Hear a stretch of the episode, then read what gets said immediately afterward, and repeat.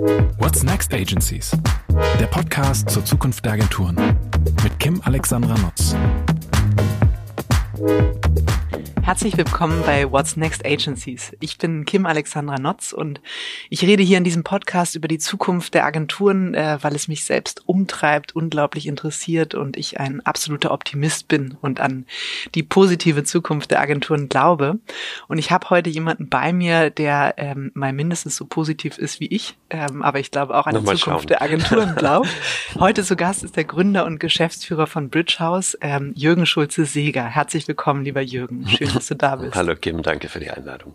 Ich freue mich total auf unser Gespräch. Ich habe dir das eben schon gesagt, das ist ein äh, absolutes Highlight des Tages. Ähm, aber bevor wir in die Thematik eintauchen, ähm, sage ich ganz kurz ein bisschen was zu deiner, ähm, deiner Vita, deinem Werdegang. Den finde ich nämlich sehr spannend, zumindest vom Einstieg äh, her ganz ungewöhnlich, so wie ich dich kennengelernt habe, ungewöhnlich. Du hast nämlich mit einer Banklehre äh, begonnen. Wahrscheinlich haben deine Eltern gesagt, Jürgen, lern was Vernünftiges, mit dem du später Geld verdienen kannst. Das Exakt. sehen die Banker heute anders, ähm, aber auf jeden Fall damals war das eine gute Option. Dann hast du aber was gemacht, was dich deinem Thema heute näher gebracht hat, nämlich ähm, Betriebswirtschaft studiert mit dem Schwerpunkt Organisationspsychologie. Da kommen wir der Sache schon näher. Nach dem Studium selbst hast du dich selbstständig gemacht, warst auch Geschäftsführer, ich glaube, einer Design Agentur, mhm. Kommunikationsagentur, bist also eigentlich ehemaliger Werber. So kürze ich das jetzt mal ab. Mhm. Also auf jeden Fall ähm, Agenturmensch und hast dann 1995, das ist jetzt schon eine ganze Weile her, Bridge House gegründet. Mhm. Wir kommen gleich noch mal ein bisschen dazu, äh, wer oder was Bridge House eigentlich ist und was ihr macht und wer ihr seid. Mhm. Ähm, vielleicht so in der Kürze. Ähm, Bridge House ist ein Zusammenschluss unabhängiger Trainer, Coaches, Organisationsberater. Mhm. Ich glaube, ihr arbeitet tatsächlich im Schwerpunkt mit ähm, Agenturen, aber mittlerweile auch mit äh, Startups, mit Tech-Unternehmen, äh, mit einigen DAX, aber auch mhm. internationalen Konzernen und ähm, du schreibst wahnsinnig gerne. Ähm, mhm. äh, ich glaube vor allem Fachbücher, ne? kann mhm. man eigentlich schon sagen, alle, die mit diesem Thema Organisationspsychologie, mhm. Kommunikation zu tun haben, auch darauf ähm, kommen wir gleich nochmal zu sprechen.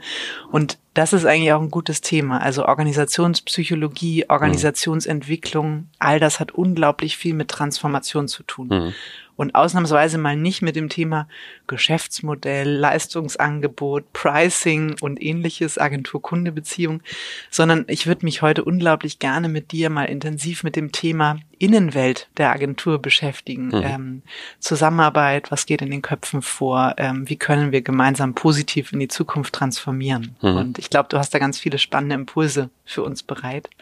Ähm, aber vielleicht bevor wir einsteigen, einfach die Frage, ich habe das jetzt so verkürzt dargestellt, yeah. wie bist du... Ähm, du hast ähm, richtig angefangen, ich bin Bankkaufmann. Bankkaufmann, ein ganz solider Mensch sitzt mir hier gegenüber. Wie, wie, bist du, wie bist du dazu gekommen? Wie yeah. entstand ähm, Bridge House? Was hat dich hm. auf die Idee gebracht? Das hat tatsächlich, Kim, ganz, ganz viel auch mit dem Thema Organizational Transformation zu tun am Ende. Es war allerdings noch nicht so vorauszusehen. Und ähm, ich fange aber genau da an, wo du angefangen hast, nämlich bei meiner Banklehre. Und es war exakt so. Mein Vater hat gesagt, lerne erst mal was Vernünftiges. Ich wollte eigentlich Kunst studieren. Ich war Musiker. Ich hatte eine kleine Firma für Gitarrenunterricht aufgebaut und eine Catering-Firma. Ich war sehr umtriebig, unternehmerisch. Aber nun gut, dann dachte ich, muss ich mal was Solides machen. Und das, was dann da kam in diesen zwei Jahren, hat sehr, sehr viel mit dem zu tun, was ich heute bin. Nicht, nicht Bankkaufmann, äh, sondern irgendwie Jemand, der versucht, Biotope zu gestalten, in denen Menschen gerne arbeiten. Was ich nämlich erlebt habe, da gleich am Anfang meiner, also war ja meine erste Erfahrung in einer Arbeitswelt, war, ich gehöre hier nicht hin.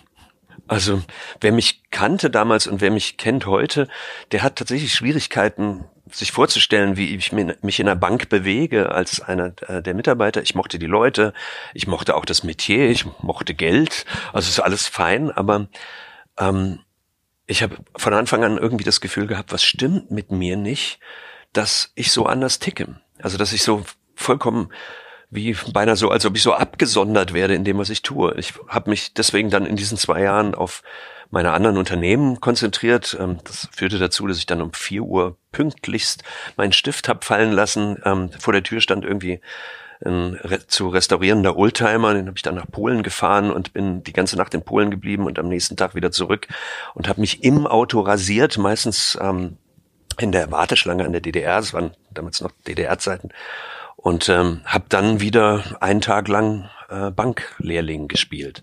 Und diese, dieser Zwist zwischen dem eigentlichen, was ich fühle zu sein und dem, was ich da spiele, da dachte ich in diesem Augenblick, ach so geht Arbeiten. Und das war ein Trugschluss. Das war das erste. Furchtbar, aber, ne? wenn aber, man denkt, das wäre die Erfahrung. Aber dieses, so dann, ja, ja, aber dieses Beziehen auf sich selbst, also dass man glaubt, mit mir stimmt etwas nicht, weil alle sind hier in Ordnung, nur ich nicht. Und das, was dann am Ende kam, ich werde das nicht so sehr ausmehren, aber was dann am Ende kam, beeinflusst mich bis heute. Am Abschluss nämlich dieser Banklehre, ich habe die dann irgendwie abgerissen in zwei Jahren, man konnte es ein bisschen verkürzen, das äh, ist mir gelungen.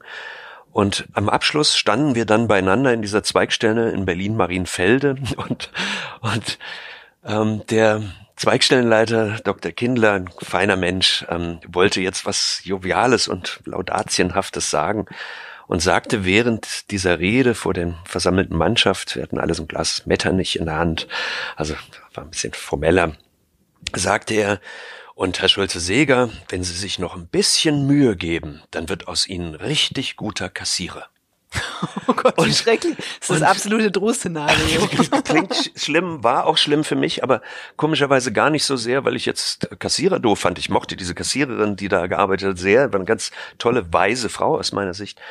Aber ich habe mich gefragt, wie kann das sein, dass der mich zwei Jahre hier erlebt, vier Tage die Woche aus der Berufsschule, vier Tage die Woche und kriegt nicht mit, dass ich eine Niete bin in der Kasse. Ich habe zu viel Geld rausgegeben, zu wenig äh, genommen. Also die Kasse stimmte eigentlich nie, sobald ich nur dabei war, in dieser mhm. Kasse zu arbeiten. Und ich fragte mich, wie kann das sein? Danach war ich in meinem Leben nie wieder angestellt. Also bis heute bin ich angestellt, zwar bei meinen eigenen GmbHs, aber äh, ich war nie wieder angestellt, weil ich dachte, wenn das das Arbeitsleben ist, dann muss ich mir das eigene Leben kreieren. Und, und es ist dann lustig im Laufe der Zeit, wie viele Leute man kennenlernt, die auch sagen, ich habe eine ähnliche Geschichte. Also auch Leute beim Bridge House. Und ähm, auch viele Werber gibt es, die komischerweise irgendwann mal als Bankkaufmann angefangen haben und dann irgendwann merken, nee, es ist nicht das. Und Bankkaufmann ich ist war jetzt mal nur Controllerin, zählt das auch? Hey, ja, ja total. Oder? Und es ist auch nur ein Platzhalter, logischerweise, weil es geht jetzt nicht um den Bankkaufmann, das ist ein ganz spannender und ein toller Beruf, sondern es geht darum, dass man im Falschen ist. Und ähm, dann kam äh, das Studium, jetzt Betriebswirtschaft, setzte das jetzt fort und es mündet alles in dem, was ich ähm, heute tue, jetzt mal abgesehen davon, dass mein Vater schon Kommunikationstrainer war und ich mich deswegen immer damit beschäftigt habe, was passiert, wenn Menschen miteinander arbeiten wollen und kollaborieren. Damals haben wir es nicht kollaborieren genannt, weil Kollaborateur war sowas im, im äh, Zweiten Weltkrieg, Leute, die mit den Deutschen kollaboriert haben in, in negativ Frankreich. konnotiert auf jeden Fall. Negativ ja. und heute weiß man aber, dass Kollaboration definitiv was anderes ist als Kooperation oder Koordination. Ähm, die, Im Studium allerdings setzte sich diese Erfahrung fort, dass im Betriebswirtschaftsstudium ähm, um mich herum lauter Menschen mit dem Nimbus rumliefen, wenn ich hier fertig bin, mein Diplom in der Tasche habe, dann bin ich Manager. Und wenn man sich das Studium angeguckt hat, ich war in, in Berlin und in Paris, wenn man sich das Studium angeguckt hat, ähm, dass der Umgang mit Menschen war gar nicht Teil davon. Also wenn man nicht Organisationspsychologie als Schwerpunkt gemacht hat, hat man nicht gelernt, wie mache ich eigentlich ein Meeting? Oder wie, wie gehe ich denn damit um, wenn jemand nicht so will, wie ich will? Oder wie kann ich Kommunikation lesen. Das fand nicht statt. Heute ist das sehr, sehr viel mehr Schwerpunkt in den Ausbildungen ähm, zum Betriebswirt. Immerhin, das ist ja, wie man einen Betrieb führt. Also es müsste ja eigentlich Teil davon sein.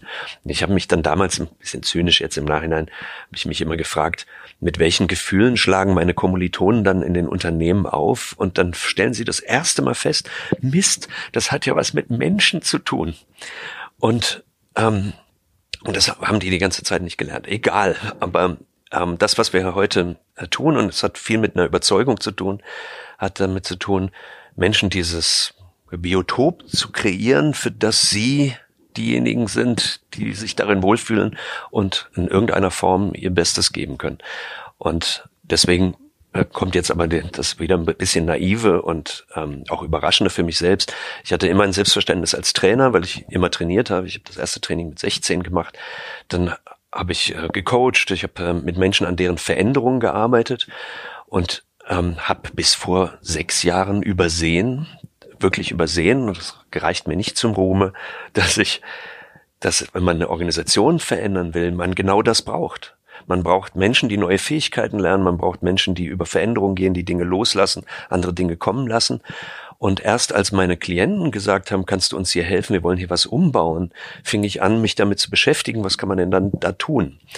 Und dann kam aber eben dieser Clash äh, mit hinzu, dass wir uns die tollsten Systeme ausgedacht haben. Ich habe mich dann so Wann ein bisschen. war das? Oder, äh, das war so fünf, sechs Jahre fing das her. Das äh, ging, äh, ging das los mit Purpose, Werteentwicklung, ähm, die äh, aber auch das Umbauen in, in Sachen Agilität, dass Unternehmen plötzlich flexibler sein müssten, am, am besten, also ich glaube nach wie vor an so einer Art Shape Changer Ideal, also dass Leute die Außenform von Unternehmen je nach Aufgabenstellung verändern können, ein bisschen offenporiger werden für Kompetenzen, die von außen kommen und sich besser an die Aufgabenstellungen und die Klienten äh, anpassen können.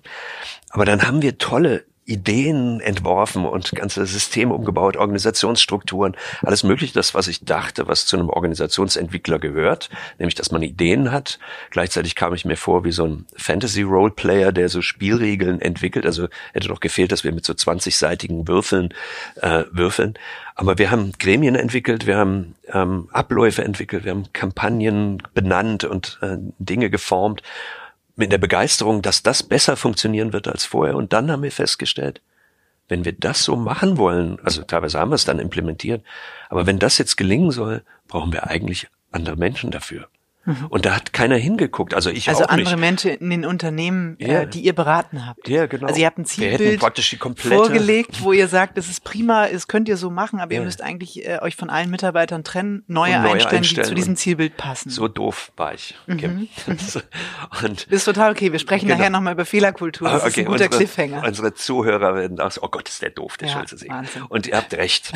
ähm, weil, auch wenn ich jetzt das ein bisschen karikiere, ähm, dass äh, auch häufig der Druckschuss noch heute ist an vielen Stellen. Die, ich nehme mal die Diskussion, die sich jetzt auch wie ein roter Faden durch deine äh, Podcasts zieht, nämlich das große Thema Zweck der Unternehmung und wo geht die Reise hin und all diese Dinge, Visionsentwicklung, Purpose. Und ein Purpose kann man nicht bestimmen von außen oder sich jetzt überlegen, was wäre denn jetzt ein geeigneter Purpose.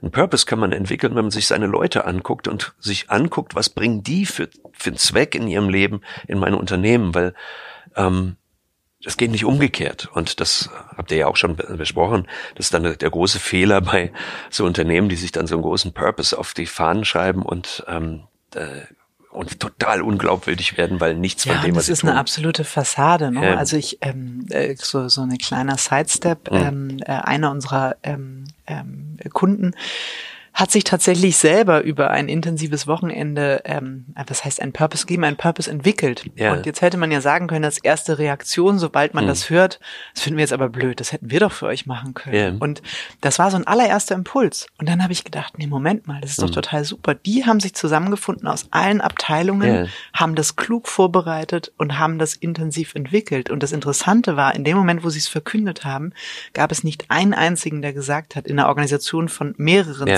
10.000 Menschen, Ja. ich stehe nicht dahinter. ja. Und ich finde das so beeindruckend und das hat mich auch nochmal zu dem Punkt gebracht, Agenturen können sich nicht aufschwingen in der Rolle, das ist keine Konzeptaufgabe. Ähm, sondern es ist die Frage, äh, die Menschen möglicherweise dann eher begleitend äh, dazu zu befähigen, ihn ähm, herauszufinden, weil er ist ja meistens sehr tief in der DNA auch verwurzelt Ja. und das kann ja niemand von außen definieren. Absolut nicht. Und der Weg, den du äh, da beschreibst, ist definitiv der sehr viel bessere und der sinnvollere. Und die Arbeit eines äh, Organisationsentwicklers oder, oder äh, Transformauten ist eher hinzugehen und wie ein Botaniker sich anzugucken, was wächst denn hier? Woraus besteht der Boden? Ähm, Wie ist das Wetter hier in diesem, in diesem äh, Biotop? Und dann zu sagen, okay, der Grund, warum das hier so wächst, wie es wächst, ist der folgende. Das sind die Wurzeln. Und in der Arbeit, wenn es äh, darum geht, tatsächlich den Zweck einer Unternehmung re zu bestimmen, weil manchmal vergessen die das einfach. Ähm, das ist, ähm, ich habe diese fürchterliche Vorstellung im Kopf von, ähm, ich glaube, von Douglas Adams ist das so eine Side-Story, dass so ein Raumschiff durch das Weltall fliegt und die Leute an Bord haben vergessen, warum sie aufgebrochen waren.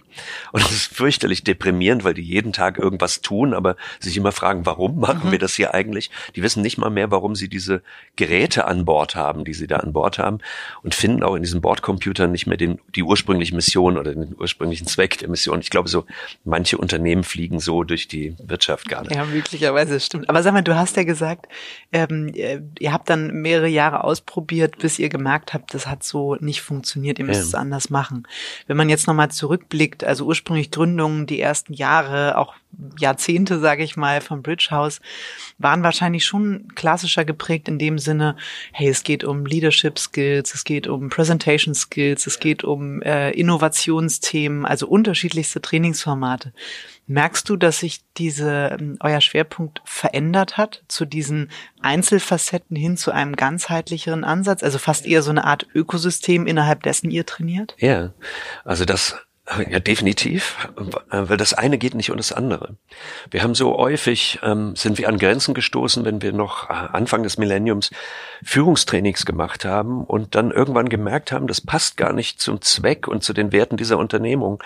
Ähm, wir haben das zwar schon im Vorfeld geklärt, also so ganz naiv sind wir nicht da reingegangen, aber richtig wirkungsvoll ähm, wird und erfolgreich wird, ähm, werden solche Maßnahmen, indem man an beiden Seiten arbeitet, nämlich zum einen an der Führung selbst und den äh, Skills, die dazu gehören und der Haltung, die dahinter steht, aber auch an der Organisation selbst. Und deswegen macht es einen großen Spaß, mit den Unternehmern und Gründern selbst zu arbeiten, weil die dann auch entscheiden können, nee, diese Hierarchieebene macht bei uns hier keinen Sinn mehr. Mhm. Oder ähm, die Art und Weise, wie wir hier Entscheidungen treffen, müssen wir überdenken und verändern. Und, und das geht nur, wenn wir ein Gremium einführen, das Punkt, Punkt, Punkt. Und so wird das immer einheitlicher. Also das Ergebnis ist, dass ähm, in Programmen dieser Art, da ist alles enthalten. Da gibt's Coachings für Leute, die über Hürden müssen oder in, in inneren Konflikten verharren. Da gibt's äh, Trainings von Skills, die fehlen, weil sie für die Idee und die Vision der, der Agentur oder der, des Unternehmens ähm, sinnvoll ist. Und es gibt aber auch rein prozessuale Veränderungen in den Organisationen, die dazu führen, dass das dann insgesamt symphonisch wird. Und dieses immer nur so an einer Stelle äh, rumdoktern geht auch, kann man machen. Es ist dann so ein bisschen auf Halde lernen teilweise. Aber viel, viel wirksamer wird das, wenn man mit so einem großen Hebel rangeht. Mhm.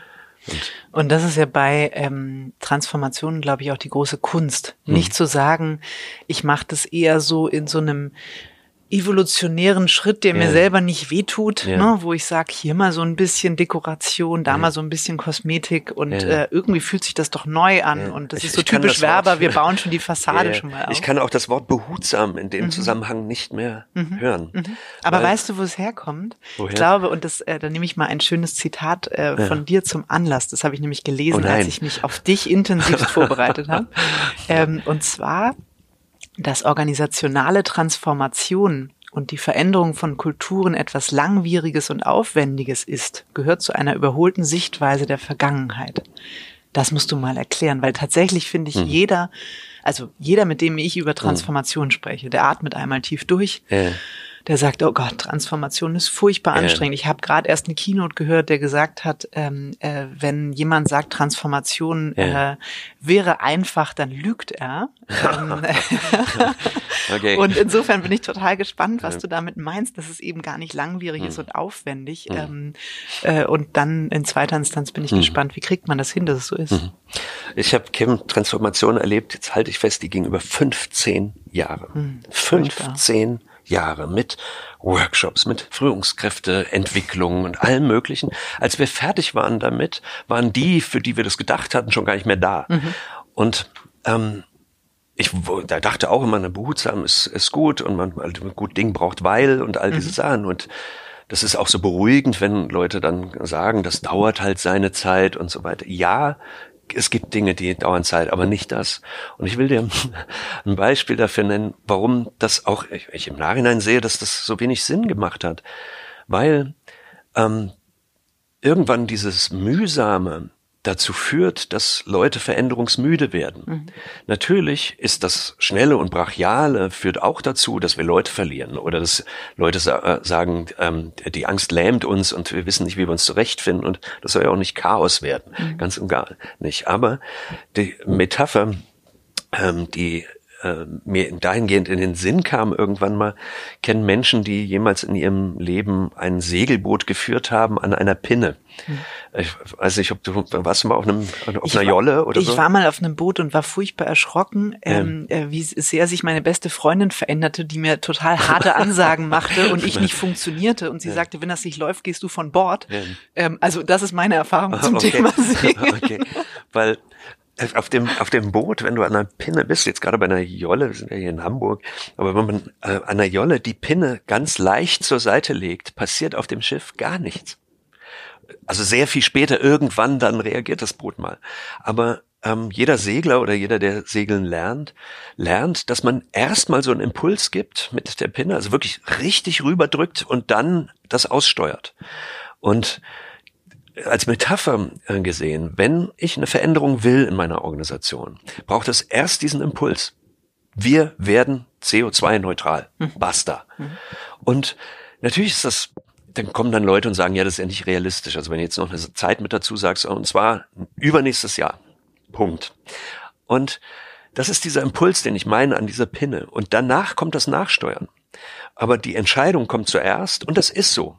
Und wenn, hier in dem Fall wird es jetzt keine Leute geben, die deswegen gehen, das wäre jetzt eher unwahrscheinlich, aber bei anderen Dingen ist das und schon wenn so. sind es die richtigen, würde ja, ich sagen. sind es die richtigen, ja, genau. weil willst du, und das war eben diese Erfahrung mit diesen ewigen Transformationen, willst du die ganze Zeit die Transformation mit den Leuten betreiben, die eigentlich gar nicht zu dem Ergebnis der Transformation passen. Und ich bin jetzt kein Hire- und Fire-Anhänger, ganz und gar nicht, sondern ich sehe äh, tatsächlich Unternehmen häufig in der Verantwortung, auch das mit den Leuten zu machen, die man hat, ohne Frage. Aber wenn ich jetzt nur wettbewerbsorientierte Leute in meiner Agentur habe. Hm. Also alles so Leute, die awardgeil sind und, und immer gewinnen müssen, auch gegen Erzfeinde. Mhm. Dann ist es sehr schwer, die zur Kollaboration mit den Erzfeinden zu bewegen. Und es kann aber an Stellen Sinn machen, dass man mit anderen Agenturen Konglomerate bildet, die eine Aufgabe besser lösen, als jede einzelne Agentur das alleine könnte. Und das ist jetzt außerhalb von Agenturen. Aber jetzt guckt ihr Agenturen an, die einzelne Divisionen haben, also oder große Netzwerke.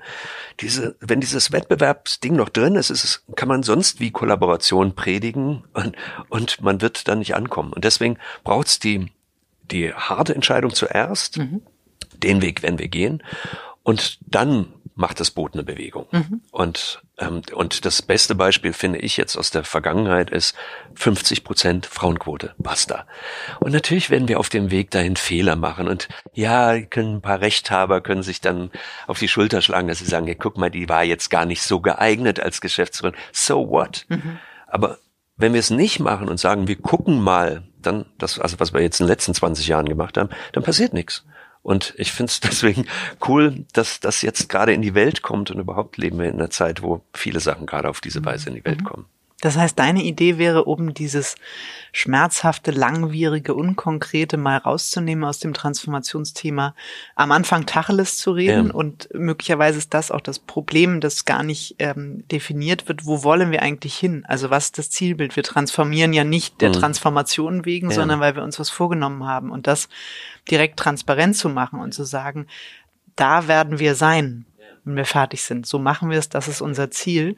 Und dass sich dann alles, äh, ich sag mal, alle Feinjustierungen, die sich danach ergeben, eigentlich äh, sich sozusagen im operativen, im Miteinander, in der Zusammenarbeit ergeben und sich dann möglicherweise gar nicht mehr nach Transformation anfühlen, sondern nach Ausprobieren, Lernen. Das ist ja was durchaus ja. Menschliches, was Menschen eigentlich absolut. gut finden. Ne? Ja, absolut. Weil mir hat das so imponiert, als der dänische Umweltminister im letzten Jahr gesagt hat, ähm, wir werden als Land Dänemark im Jahr, ich glaube, es war eine unfassbare Jahreszahl, nämlich in fünf Jahren werden wir ein CO2-neutrales Land sein.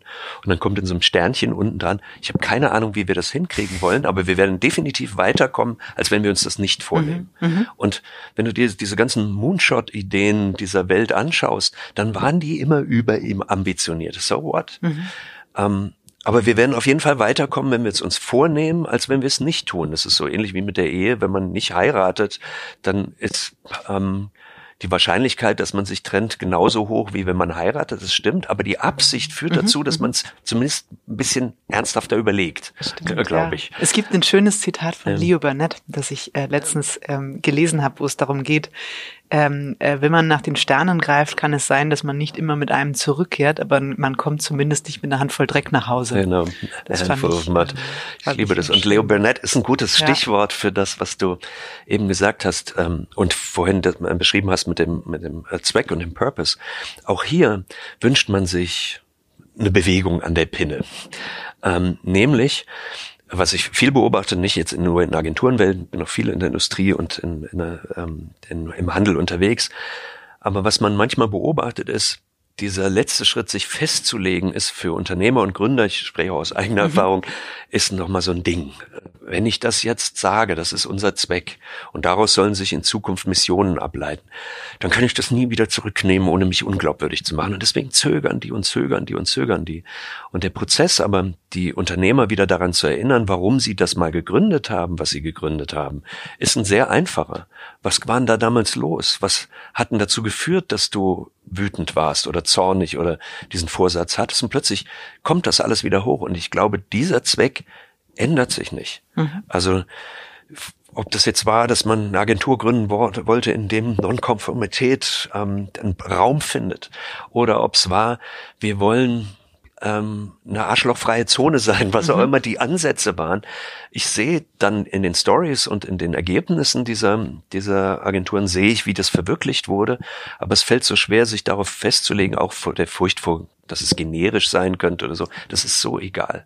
Mhm. So Aber das finde ich tatsächlich spannend, weil mhm in der, ähm, in der Beschäftigung mit dem Purpose-Thema heißt es ja häufig, ja mein Gott, was sollen Agenturen schon für einen Purpose haben? Das ist oh, ja eigentlich schrecklich, yeah, gerade yeah. für jüngere Menschen, die nach Sinn suchen. Und in der Werbung geht es ja eigentlich ähm, darum, etwas anzutreiben, was eigentlich für die Weltperspektive schlecht ist, nämlich Konsum. Also was genau kann eigentlich die Sinnhaftigkeit yeah. dahinter sein? Mein Eindruck ist, dass sich außer, ähm, ich sag mal so Paradebeispiele wie Truth Well Told, ähm, sehr schwer tun, einen wirklich ähm, starken Purpose zu entwickeln. Ist das für die Agenturbranche unmöglich? Nein, ganz und gar nicht, ganz und gar nicht. Weil die Menschen glauben immer, dass dann damit verbunden sein muss irgendwie so göttliche Gesänge und und was ganz, ganz hohes. Aber ich stelle manchmal die Frage, gerade bei kleinen Purposes, also wir wollen eine Zone für Exoten sein, mhm. beispielsweise. Mhm. Ähm, das ist etwas, was man nie erreichen kann. Und es gibt aber auch etwas, was daraus fließt, nämlich unkonventionelle Ideen beispielsweise, jetzt mal ein bisschen mhm. konstruiert. Ähm, aber wenn man sich diese eine Frage stellt, die da heißt, wenn wir unseren Job richtig gut machen, also unsere Arbeit bestmöglich verrichten, was entsteht dadurch in dieser Welt, kommt immer etwas raus, was für alle Nutzen bringt. Mhm. Weil wir Probleme unkonventionell lösen, weil wir auf neue Ideen kommen, weil wir Innovationen in die Welt bringen. Und ich frage mich immer, warum die Werber sich so klein machen mit diesen Dingen. Das ist ein Wert in dieser Welt. Und diese Welt wäre nicht so an vielen Stellen positiv wie sie ist, wenn es nicht diese Querdenker und Verrückten gibt, die auf eine putzige und exotische Art und Weise an diese Dinge rangehen und, und Fantasie in die Welt bringen. Ich hab, bin ein bisschen deswegen in dieser Agenturwelt hängen geblieben, weil ich diese Menschen so wahnsinnig toll finde und ich selten solche ähm, Träumer und, und ähm, Exoten finde wie da. Und ähm, wenn man sich daran wieder erinnert, dass man jeden Tag dafür bezahlt wird, Fantasie in diese mhm. Welt zu bringen. Realistisch, okay, aber Fantasie, dann ist das doch was ganz, ganz Tolles, weil ihr damit diese äh, Fantasie am Leben erhaltet. Mhm. Und dann ist das vielleicht nicht vordergründig und man schreibt sich das auch bitte nicht auf die Website. Ich finde das immer ganz schlimm, wie Leute mit ihrem eigenen Purpose, äh, wie sie den zu Markte tragen, statt es einfach für sich im Stillen zu bewahren und zu sagen, das ist unser gemeinsamer Antrieb und darunter hat dann jeder nochmal seinen eigenen. Ähm, weil es ist eben kein Claim. Die Leute verwechseln das immer, sagen mhm. immer, der unser Zweck ist hm, mhm. vollkommen äh, nebensächlich. Und damit, um mit Leo Burnett abzuschließen, ähm, Leo Burnett hat sehr, sehr viel geschrieben darüber, äh, was der Zweck der Unternehmung ist. Und, ähm, und manchmal, wenn Unternehmen das verlieren oder Agenturen verlieren, sich nicht mehr daran erinnern, warum tun wir das, was wir hier tun und wie können wir jungen Menschen Sinn geben, dann lohnt es sich da mal nachzulesen. Der hat nämlich mehr gesagt als nur, wir müssen mit der Agentur Profit machen. Mhm. Das mhm. hat er nie gesagt, sondern es sind Dinge, mit denen man sich identifizieren kann. Und ich glaube, das hat jede Agentur, zumindest jede Agentur, die ich kenne, wenn man ein bisschen nachbohrt und erzählen lässt und die Stories kommen. Deswegen äh, wünsche ich so, erinnert euch daran, warum mhm. ihr das gemacht habt. Und dann kommen ganz tolle ähm, Dinge, die ähm, tatsächlich den Menschen auch Halt geben oder ähm, zumindest sie einordnen lässt mit ihrem eigenen Lebenszweck in, in diese Arbeit. Du hast eben ganz liebevoll von den ähm, Träumern und so äh, ein bisschen Fantasiemenschen und so weiter gesprochen. Ja. Würdest du sagen, aus deiner eigenen Erfahrung jetzt auch bei Bridge House und euren Projekten und unterschiedlichen Kunden, dass die Agenturbranche in ihrer Transformation eine ganz besondere ist oder anders als, also kann man hm. sagen, es ist, es gibt die Transformation und irgendwie ist Transformation für alle Branchen gleich oder ist die Agenturbranche ein bisschen besonders? Sie ist ein bisschen besonders. Ähm, so wie jede Branche irgendwie ein bisschen besonders ist, sobald sie Identität und ähm, äh, in irgendeiner Form äh, so tradierte Verhaltensmuster hat. Und ähm, ich habe noch, also ich komme noch aus der Rubbelbuchstaben-Generation. Und also ich habe nur mit Letraset äh, Reinzeichnung gerubbelt. Das war dann immer doof, wenn der Kunde gesagt hat, machen Sie die mal zwei Punkte größer. Zwei Punkte größer, dann war das richtig Arbeit, eine Copy zu rubbeln. Ähm, aber ich habe äh, diese Branche, weil sie werkorientiert ist, in den 90er Jahren als eine Branche erlebt, die wie eine Popkultur war und das ist sie an manchen Stellen bis heute. Und Sie feiert sich selbst. Es gibt immer noch Madman ähm, Strukturen oder auch Madman Verhaltensmuster. Aber damals war das vollkommen anders. Es war normal, mit Lochern zu werfen und und unflätige Dinge über Kreation zu sagen, ähm, die ich jetzt nicht wiederhole hier. Aber das hat sich sehr, sehr stark geändert und ich hatte zu Beginn immer den Eindruck, das hat damit zu tun, dass hier ein Werk, das eine sehr große Öffentlichkeit genießt, kreiert wird. Das ist so wie im Film, das ist wie im Theater, es ist wie im Krankenhaus, also ein hohes, ein hoher Wert und interessanterweise findet man in diesen Branchen eher solche Muster. Also, dass so Ansagen gemacht werden, so mal die Wadeln gerade richten und so, so Sprüche auch, wo du denkst so, hallo? Und ähm, lange Rede, kurzer Sinn. Ich glaube, dass die Agenturbranche eine größere Aufgabe vor sich hat, diese Dinge zu verabschieden und zwar für immer. Mhm. Also diesen äh, der, des Star-Kult, der ja da sein kann, wenn jemand was Gutes macht, aber es gibt eben an vielen Stellen noch dieses, äh, diese absolute Bewunderung für den kreativen Geist, der sich eben auch darin äußert, dass halt der so ein bisschen Kinski-artig sein mhm, muss. Und, mhm.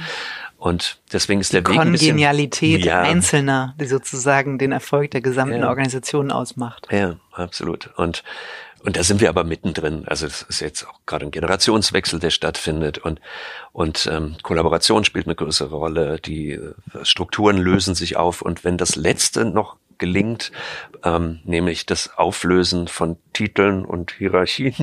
Also die, dieses, wie dir das erzählt, das ist, ähm, ich in einer Agentur vor einigen Jahren äh, gesehen habe, da gab es den Level Junior Senior AD. Also es war noch nicht ganz Senior, aber auch nicht mehr ganz Junior, sondern auf dieser Karte stand Junior Senior AD. Und das ist der Wunsch danach. Je nach Tagesform hat man dann entschieden, wo er sich doch eher befindet, ja, oder? Und, und das ist so der Wunsch danach, nach so einer klaren Einordnung in irgendeiner Struktur. Und da sind andere Branchen, also gerade die Softwarebranche, viel, viel weiter, was, was solche hierarchischen oder äh, unbeweglichen Strukturen betrifft. Aber lass uns gern mal direkt mhm. auch in die Agentur einsteigen. Mhm. Ähm, du hast eben schon mal das Thema Hierarchien genannt. Was sind Themen, die die Agenturen heute beschäftigen und nicht nur beschäftigen, sondern schmerzen, also an denen sie arbeiten wollen, arbeiten mhm. müssen? Mhm. Ähm, es ist das Thema Diversity und zwar jetzt nicht nur Bias getrieben oder sonst irgendwas, sondern ähm, Gott, ich muss jetzt aufpassen, dass ich das richtig sage. Ich erlebe noch immer ähm, tatsächlich so eine so eine Art Membran. Ich weiß noch, dass wir das erste Female Leadership haben wir, glaube ich, vor 15 Jahren gemacht. Das äh, war tatsächlich durch ein ähm, Seminar induziert, dass irgendwann in der Mitte des zweiten Tages eine damals Geschäftsführerin zu mir kam und sagte, Jürgen, können wir das, was wir hier mit den Jungs machen, nicht auch mal nur unter uns Frauen machen? Und ähm, ich dachte, hey, wieso? Erstens bin ich auch ein Mann und zweitens, wieso das? Und da, wir würden ganz anders reden. Und in der Folgezeit, in den äh, zehn Jahren danach, haben wir unfassbar viel darüber gelernt, auf welche Weise ähm, äh, Diskriminierung unbewusst passiert. Das sind nicht die bösen Männer oder so, sondern es ist das System eines ähm, äh, einer Welt, an der wir noch lange nicht beim Ende angelangt sind. Also diese Entwicklung muss noch weitergehen und wir steigen jetzt nicht da ein, weil es zu viele ähm, mhm. Äh, und äh, zu komplexe Teilbereiche hat.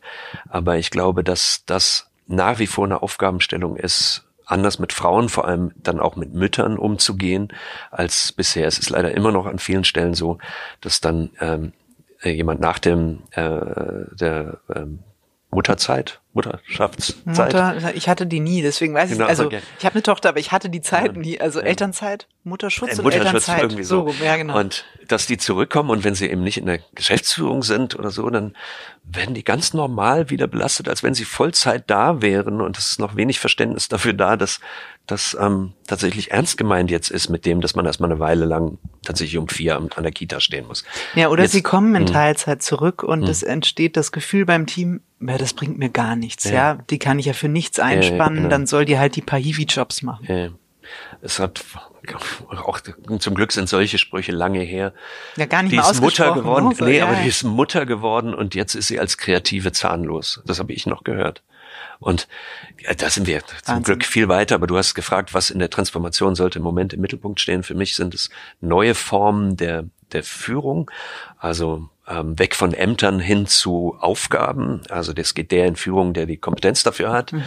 Es geht ähm, über, ähm, äh, in Richtung Kollaboration, also eine stärkere Auflösung von Unteragenturen und solchen Dingen, sondern da werden je nach Team werden Leute zusammengestellt, die dieses diese Aufgabe bestmöglich meistern können und das ist Agilität. Also das ist ähm, noch ein großer Nachholbedarf in den in den Agenturen aus meiner Sicht. Mhm. Glaubst du, woran liegt es, dass Agenturen sich schwer tun mit Agilität?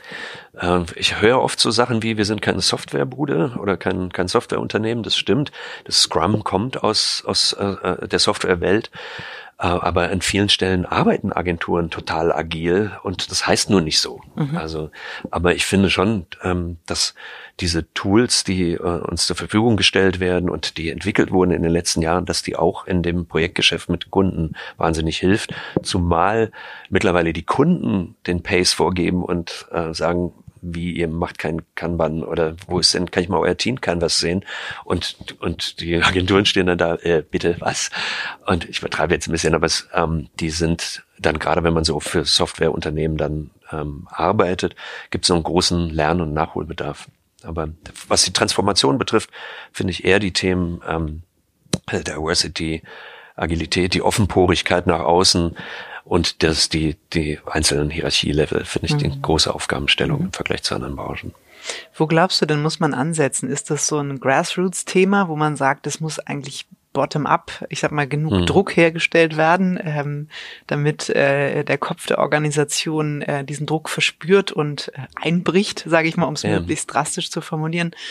Oder andersrum müssten wir so ansetzen und sagen, ähm, es ist zunächst mal ein Leadership-Thema. Also wir müssen mhm. das Mindset der Führung verändern, um überhaupt ähm, diesen Zustand äh, der ähm, Verantwortung abgeben, Development-Teams aufstellen, Kollaboration ermöglichen, um das überhaupt, ähm, sage ich mal, auf fruchtbaren Boden fallen mhm. zu lassen. Mhm. Ich krieg wahrscheinlich jetzt im Anschluss an den Podcast ganz fürchterliche Mails von meinen Freunden. Ähm, aber ich sage, bei, wenn beides zusammenkommt, ist es fantastisch. Also mhm. es, ich habe das wohl das eine als auch das andere erlebt, aber es ist viel einfacher, wenn sich oben jemand an die Spitze stellt und sagt, so, wir schaffen jetzt übrigens unsere Titel ab. Ich habe vor kurzem mich sehr, sehr gefreut über einen äh, Post von äh, Fabian Frese von, von Kollerebbe, wo er gesagt hat, komm, wir machen es jetzt einfach mal, das braucht's. Mhm. Also es, wir reden alle schon seit Jahren darüber und es kann doch nicht sein, dass in England ein Copywriter im Alter von 60 Jahren richtig gut Geld verdient und immer noch Copywriter heißt.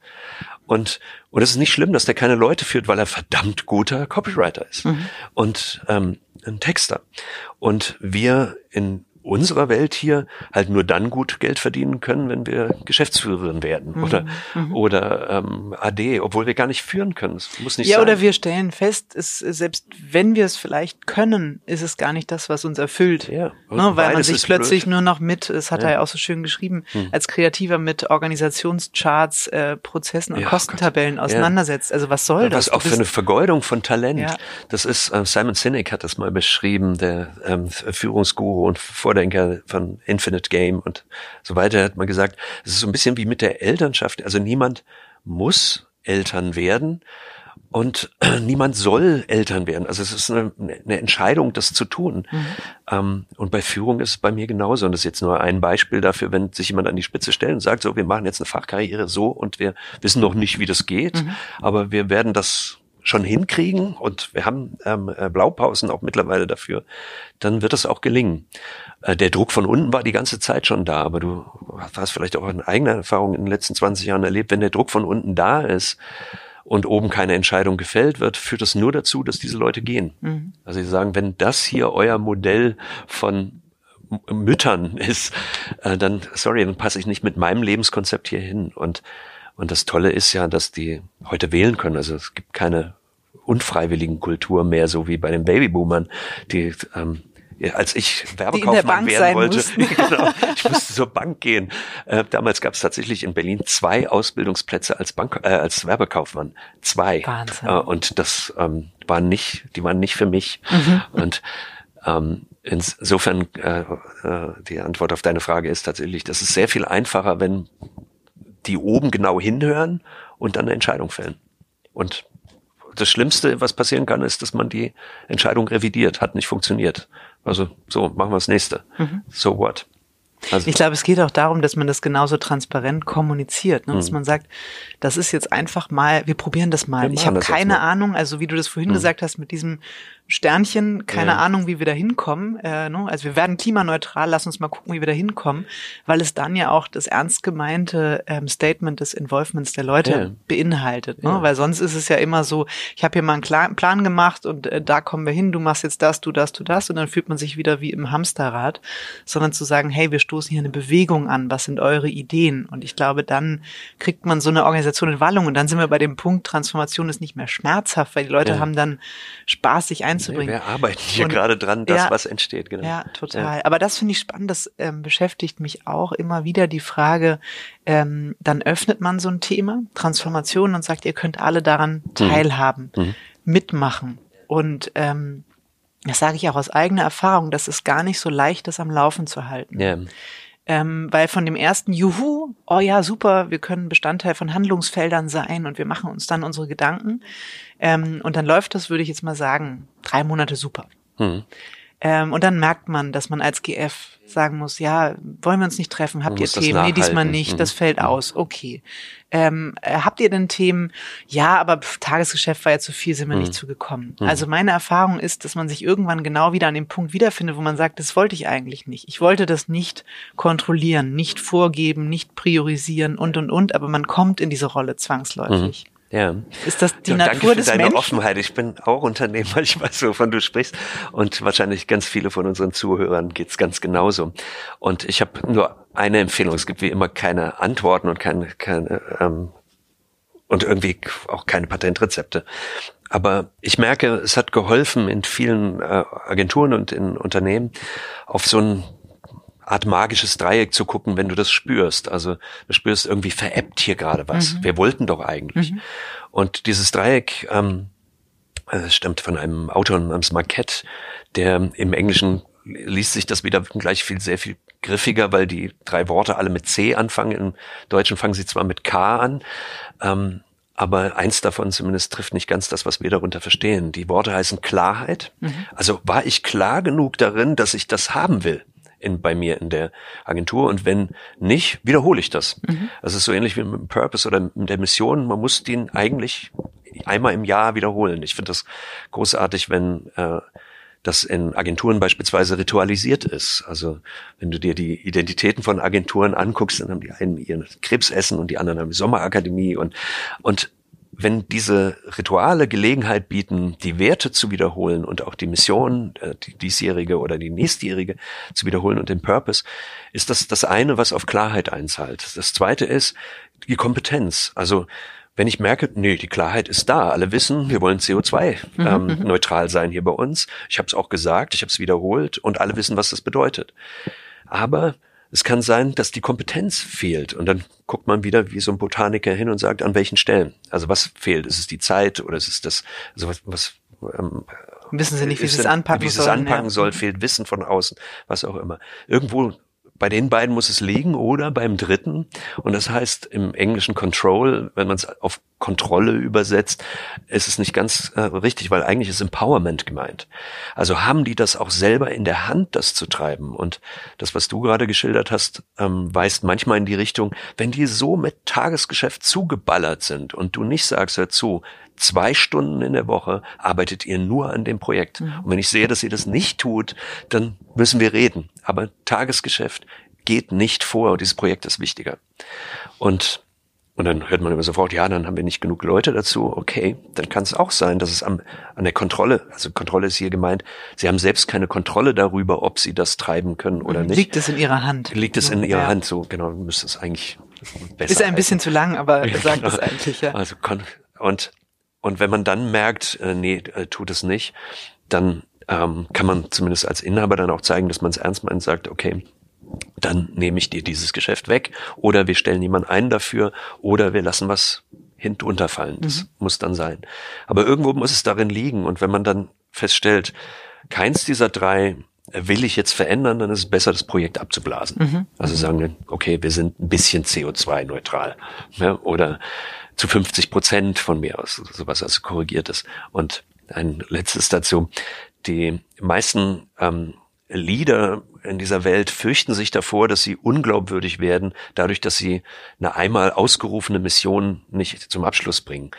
Der Purpose ist ja unendlich, aber die Mission, CO2 äh, neutral zu sein, ist eine Mission, weil man sagen kann, jetzt haben wir's. Mhm.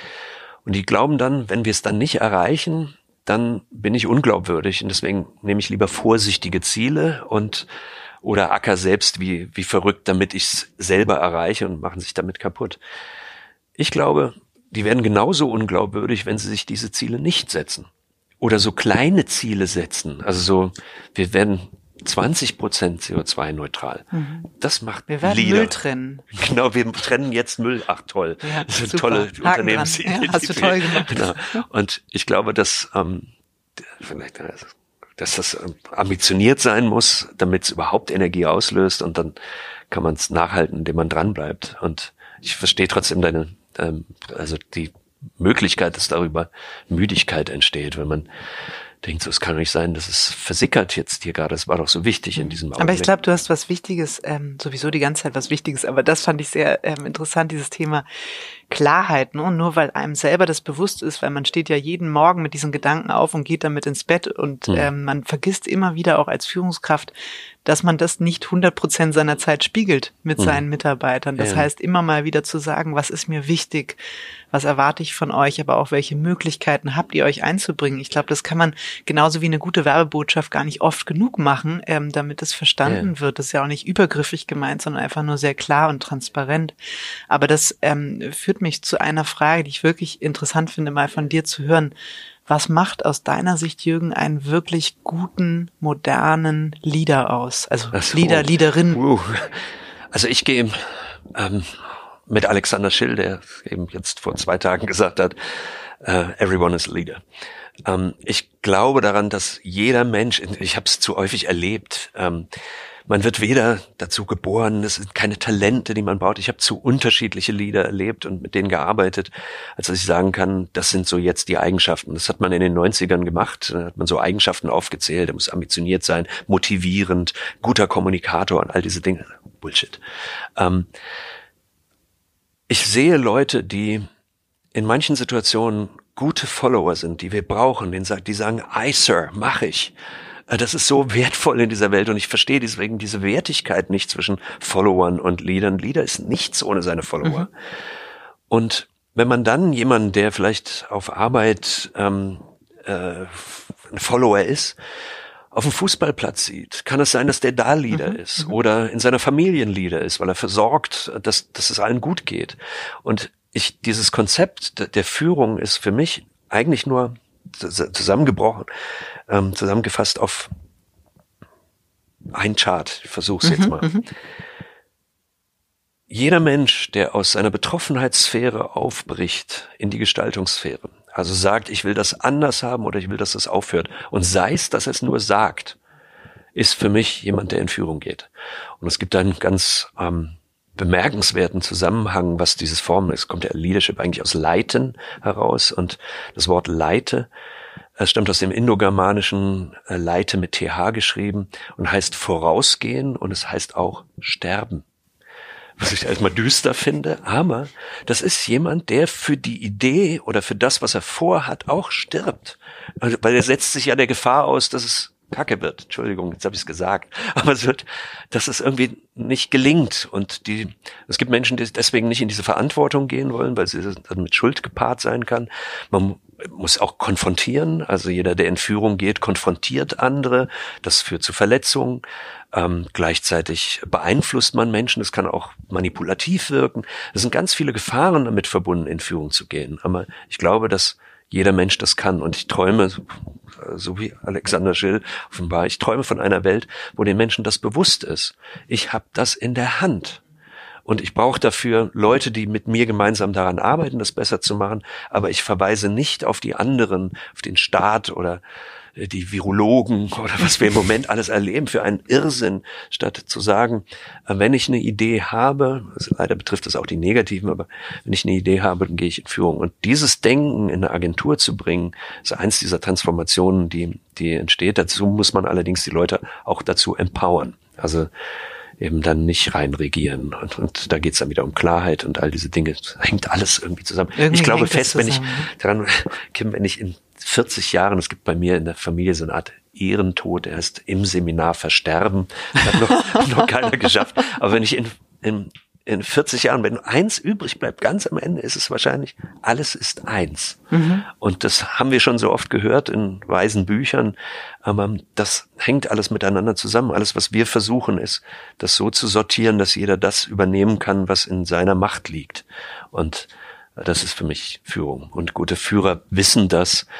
Ähm, und dann ganz viele andere Sachen wie dass sie verstehen, vielleicht, wenn wir damit anfangen, ist schon mal einen Riesenschritt getan, dass sie verstehen, dass in dem Moment, wo sie Verantwortung für die Geschicke von Menschen übernehmen, dass sie nicht mehr verantwortlich sind für das Ergebnis, sondern dafür, dass die ein gutes Ergebnis kriegen. Und mhm. ich will ein Beispiel dafür bringen, was äh, kurz gesagt ist. Ich komme manchmal in Agenturen und treffe auf äh, Führungskräfte, die sich an allererster Stelle darüber freuen, dass ihre Leute erfolgreich sind die, da stehen die Preise von ihren Leuten, da hängen die Bilder von ehemaligen Leuten wie so eine Art Museum. Und das Größte, was ich mir vorstellen kann, als Führungskraft in einer Agentur zu sein, ist, dass da lauter Bilder hängen von lauter Leuten, die sehr, sehr erfolgreich sind in dem, was sie machen. Als Kreative, als Strategen, als Produktioner, was auch immer. Aber dass man da vorsteht als Führungskraft und nicht in jedes, in jede Kreation seine eigenen Credits reinschreibt und nicht dann Interviews gibt, obwohl die eigenen Leute das gemacht haben, die müssen die Interviews mhm. geben.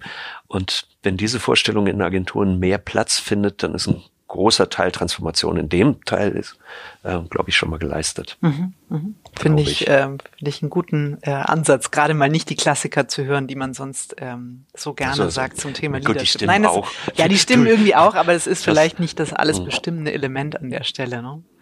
Wenn wir nochmal von dem Einzelnen und von dem großen Ganzen zu dem, ich nenne es mal liebevoll, das Gewusel innerhalb der Agentur kommen. Also das ist jetzt ähm, meine indirekte Überleitung zum Thema Kollaboration, ne, weil das glaube ich ja auch, dass ähm, das Spannende ist, wo unglaublich viel Kraft, aber gleichzeitig auch aktuell unglaublich viel Zündstoff in mhm. Organisationen steckt. Ne? Also Kollaboration gar nicht im Sinne von, wie können wir mit unseren Kunden besser zusammenarbeiten, wie können wir mit anderen Agenturen besser zusammenarbeiten, sondern in erster Instanz mal die Frage, wie können wir eigentlich innerhalb der Organisation mit diesen ganzen kreativen, klugen, strategischen Menschen, Spezialisten ähm, hm. das Beste fürs Produkt, fürs Ergebnis, für den Kunden, aber auch für die eigene Entfaltung der Leute.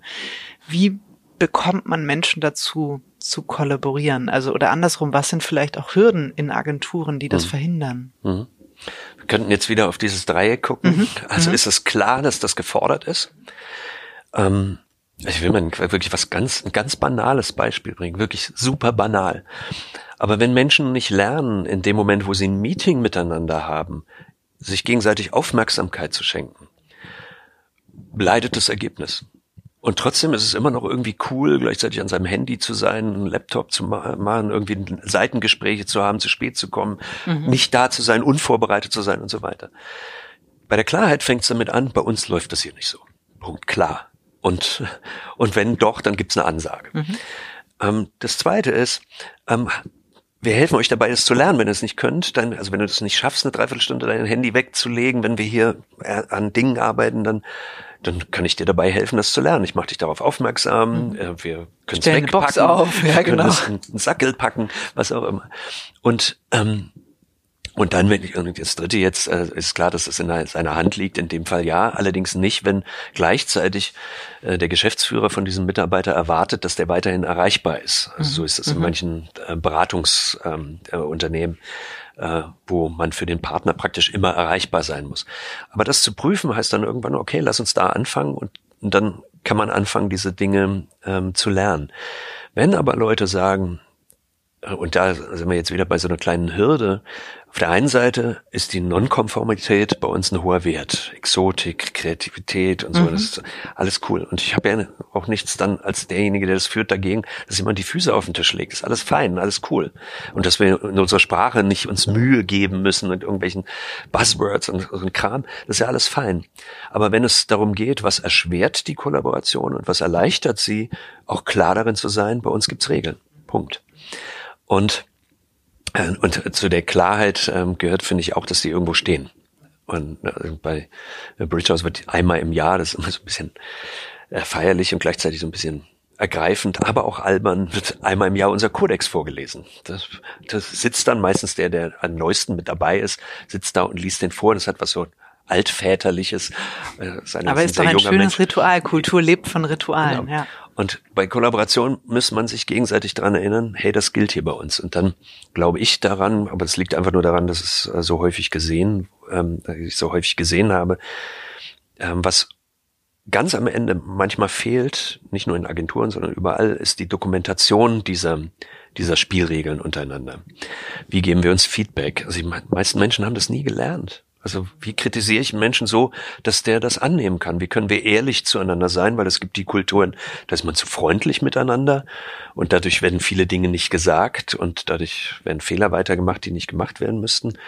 Während bei anderen Kulturen die, die Ansagen so hart sind, dass die Beziehungen permanent leiden und man deswegen nicht so viel Spaß miteinander hat oder krank wird.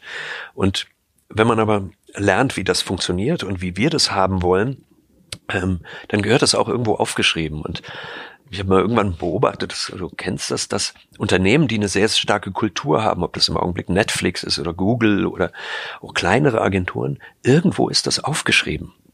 Und Leo Burnett, den ich zum dritten Mal zurückkomme, der hat das aufgeschrieben. Mhm. Oder oder ähm, der Pistolenföhn bei äh, Springer und Jacobi. Ich glaube, in irgendeiner Sendung hast du auch mal danach gefragt, was ist eigentlich die nächste SNJ. Ähm, aber die Leute schreiben das auf, die schreiben das auf und wenn es gelingt, so eine Art Vademekum aufzuschreiben, wo der Purpose, die Werte, ähm, das, was wir uns ausmacht, eine illustrierende Story dazu, das steht und man trägt das mit sich so rum, weil war früher so ein kleines Buch, wie so ein kleiner Ratgeber, den man so bei sich getragen hat im Mittelalter. Ähm, interessanterweise heißt Vademecum aber auch so viel wie geh mit mir. Mhm. Und wenn man das hat und sagt, aha, so ticken die hier, also ich verstehe das Wesen und die Gestalt dieser Unternehmung und ich habe das eingekauft, dann kann ich danach nicht mehr sagen, ich wusste das nicht. Oder so. Ach, ja, das ist eigentlich so, gut. So läuft das. Und, und diese Erfolgreichen, die haben das. Und das heißt ja nicht, dass es eine Garantie dafür ist, aber wenn so viele das haben, dann können wir es ja mhm. vielleicht mal mhm. machen. Ja. Und das ist ein bisschen Arbeit, muss ein Text daran und kann das schön gestalten. Aber wenn man das nicht hat, läuft man Gefahr, dass eben die Leute denken, weil sie vorher bei irgendeiner anderen Agentur war und da war, wurde das halt anders gehandhabt. Jetzt checken die bei euch ein und das, das dann so weitergeht, das bestimmt halt ihr. Kann man das, ähm, das finde ich nämlich auch interessant. Das heißt ja häufig, und so redet man das ja auch äh, hier und da eigenen Kunden, das müssen wir alles zusammen entwickeln. Das ist ein ganz langer Prozess. Jetzt sind wir wieder ja. beim langen Prozess ja. und äh, alle 350 Mitarbeiter müssen einen Beitrag zur Entwicklung des Leitbildes und der Werte und so weiter haben. Und genau die Beispiele, die mhm. du auch ähm, benennst, wo es sehr klar ist, mhm. ähm, was ist die Gestalt, was ist das Wesen und so weiter, ist häufig von den Gründern vorgegeben oder von den Inhabern, von denen den Geschäftsführern, von denen, die gesagt haben, ich habe das Unternehmen mal gegründet, weil. Und tatsächlich finde ich das eigentlich ähm, spannend und es beschäftigt mich auch. Ich glaube nicht, dass es ein Manko ist, zu sagen, ich als Geschäftsführer, als Inhaber stelle mich hin und sage, das ist mir wichtig. Hm. Ich habe mal das Unternehmen übernommen, gegründet, hm. weil ich das so haben will. So wie du es gesagt hast. Ja. Ich habe das gegründet, weil ich es anders wollte. Ja. Ähm, ist das schlimm, wenn man das macht? ich empfehle das jedem. Ich, also ich werde immer wieder gefragt, lass uns doch einen Bottom-up-Prozess machen daraus. No. Was wir machen, ist, wir machen Interviews, um Stories zu finden, die das illustrieren, mhm. was gemeint war. Und um zu überprüfen, ob wir vollkommen daneben liegen. Aber dieses Betroffene zu Beteiligten machen ist in dem Fall falsch. Dann sollen die eine eigene Unternehmung gründen. Weil wenn du als Unternehmerin, egal ob du eins übernimmst oder gegründet hast, ähm, wenn du klar bist darin, das ist das, was ich haben will, mhm. das ist unser Nordstern darüber mhm. hin, ähm, dann findest du auch die Leute, die deine Mission mit dir gehen wollen.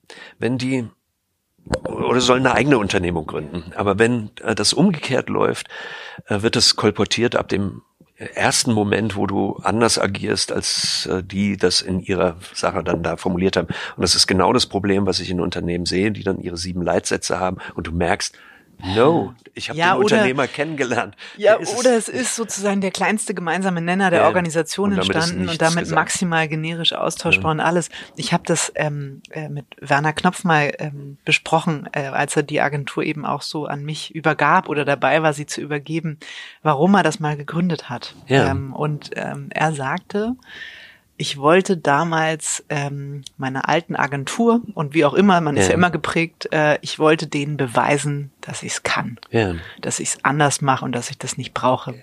Und irgendwann entstand dann auch so die Story, ja, wir sind immer so ein bisschen wie bei David gegen Goliath. Also wir sind die, die man so nicht auf dem Zettel hatte und ja. die dann kommen.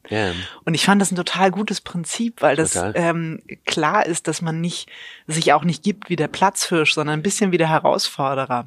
Also der, der auch Dinge anders macht, überraschender agiert. Und ich fand das irgendwie ein gutes Prinzip. Und wie du das sagst, mal die Interviews und wenn es eben nur ein, zwei Gespräche sind, aber sich damit auseinanderzusetzen, ähm, das ist ja nicht so, dass man sagt, oh Gott, was ihr vor 30 Jahren mal gedacht habt, das hat jetzt keine Relevanz mehr, weil künstliche Intelligenz äh, und viele andere Themen, es spielt so eine große Rolle. Und ich glaube, Total. das ist manchmal so ein bisschen diese etwas sehr äh, jugendliche Naivität zu hm. sagen, das brauche ich alles nicht wissen. Ja, das ähm. ist völlig anders jetzt. Das, ich bin vollkommen bei dir, weil wenn man sich entscheidet, nicht der Klassensprecher zu sein, sondern hinten in der letzten Reihe zu sitzen und ab und zu mal was Witziges und, und Unerwartetes zu tun, dann kann das für eine unendliche Reise reichen als Purpose. Es ist ein Zweck, der immer wieder mit neuen Missionen gefüllt wird, der aber vor allem eine Identität stiftet. Und es ist so selten in der Geschichte von Unternehmungen, dass sich dieser Zweck nochmal ändert. Das kann, du kannst jetzt immer noch fragen, warum hat er dir die äh, Unternehmung übergeben und was ist dazugekommen? Und das ist interessant, dann äh, das zu verfolgen und das zu addieren dazu. Aber ansonsten ändern sich Zwecke nicht notwendigerweise. Also Nokia hat statt Gummistiefel irgendwann Telefone gemacht. Okay, ja, das ja. ist komplett anders. Mhm. Aber, aber wenn es so eine universelle Idee ist, ähm, so jemand, der nicht, also der Underdog zu sein oder der jemand, der nicht auf dem Zettel steht als erstes, ähm, äh, dann ist das was, was man nicht ändern muss und mhm. ähm, eben weil es ein unendliches Spiel ist. Und da sind wir wieder bei dem, wenn man sich daran erinnert, ähm, warum man das gemacht hat und was die eigentliche Intention war, stellt man dann auch fest, wie sich das bewahrheitet im Laufe der Zeit. Nicht in dem Sinne, dass man dann am Ende recht hat. Wir haben, ich erinnere mich, dass wir, als wir 95 gegründet haben und dann vor allem 2000 nochmal diesen Kodex geschrieben haben bei, bei Bridge House, ähm, wer bei mir eingecheckt hat, also wer gesagt hat, wo muss ich unterschreiben, weil er das gelesen hat und vor allem, ähm, wie sich manche dieser Dinge bewahrheitet haben. Wir wollten nie ein festes Büro haben in der Welt, weil wir wollten da sein, wo unsere Kunden sind. Wir hatten dann irgendwann und haben auch ein festes Büro, mhm. aber da sitzt unser Service und die, die ähm, brauchen ein gemeinsames Büro, aber die eigenen Trainer legen keinen Wert darauf, dass sie das irgendwo unterhalten müssen, sondern die wollen unterwegs sein, wie wir beide jetzt hier gerade. Und das ist aber 20 Jahre her. Und die Welt drumherum hat sich geändert. Heute ist das viel normaler, dass, dass das so ist. Aber wir brauchten nicht davon abweichen. Wir haben von Anfang an gesagt, wir fliegen unter dem Radar. Wir machen keine Werbung für Bridge House in dieser Welt, ähm, weil wir alle nur ähm, 200 Tage arbeiten können in, im, im Jahr und, und wir lieber über Empfehlungen arbeiten. Auch das hat sich bewahrheitet und wird auch so fortgesetzt werden. Wir müssen nicht im Handelsblatt Anzeigen schalten, mhm. damit Leute sagen, ja, das machen wir mit, mit Bridgehouse zusammen. Und ich glaube, dass es bei diesen Purposes, den, den du gerade genannt hast, genauso funktioniert. Es kann sein, dass ihr irgendwann mal tausend Mitarbeiter seid. Aber in dem, was ihr bewegt, könnt ihr immer noch der sein, den man nicht auf dem Zettel hat. Mhm, mhm. also ich glaube, das wenn das allen immer klar ist. Mhm. Ja, das stimmt. Wahrscheinlich nicht, aber auch das ist, ich habe ja dir vorher auch mhm. erzählt, ich nehme selber immer was Gutes aus, äh, aus jeder Folge mit. Äh, mhm. Vielleicht ist das mein Takeaway für heute, das nochmal ähm, mhm. bewusster zu machen. Mhm. Ähm, Jürgen, ich könnte mit dir ähm, unendlich lange darüber sprechen. Ich hoffe, das setzen wir auch ohne geht, Tonband geht weiter so. fort, weil ich habe das Gefühl, wir haben so hm. viele Themen auch hm. nur gestrichen und könnten so hm. vieles ähm, vertiefen. Hm. Was ich vielleicht als Abschlussfrage hm. hätte, wenn du gesagt hast, ist es alles eins hm. und eigentlich ist es ein großes Ganzes, aber gleichzeitig mit so einer brüchigen Stimme dann muss man alles ja alles ist eins. Alles ist eins. ähm, wenn jetzt äh, Agenturinhaber, Geschäftsführer davor stehen und sagen, ich muss mich transformieren, wir müssen uns als Agentur transformieren, ähm, hm. ich sage jetzt mal salopp, es liegt einiges im Argen. Hm. Wo anfangen? Wie anfangen? Immer mit den Gründern und den Unternehmern, die gerade da sind. Wenn die Gründer nicht mehr, nicht mehr leben, muss man die nehmen, die noch da sind und die die Gründer erlebt haben. Und dann untersuchen, was auf was für einem Boden das wächst, was da, was da wächst. Und ähm, na gut, das ist vielleicht eine gute Gelegenheit, mit dem Zitat von Otto Schama zu enden, Theory U, ähm, der sich sehr, sehr viel damit auseinandergesetzt hat, was will weichen und was will kommen, in, in, nicht nur in der Theorie, sondern auch mit seinem Institut und wir gerade in, in Corona-Zeiten erlebt haben, was gerade weicht und was möglicherweise gerade kommt. Und der ist Landmann hier in der Nähe von Hamburg aufgewachsen. Ähm, und sein Vater hat ihn als Kind tatsächlich immer mit aufs Feld genommen.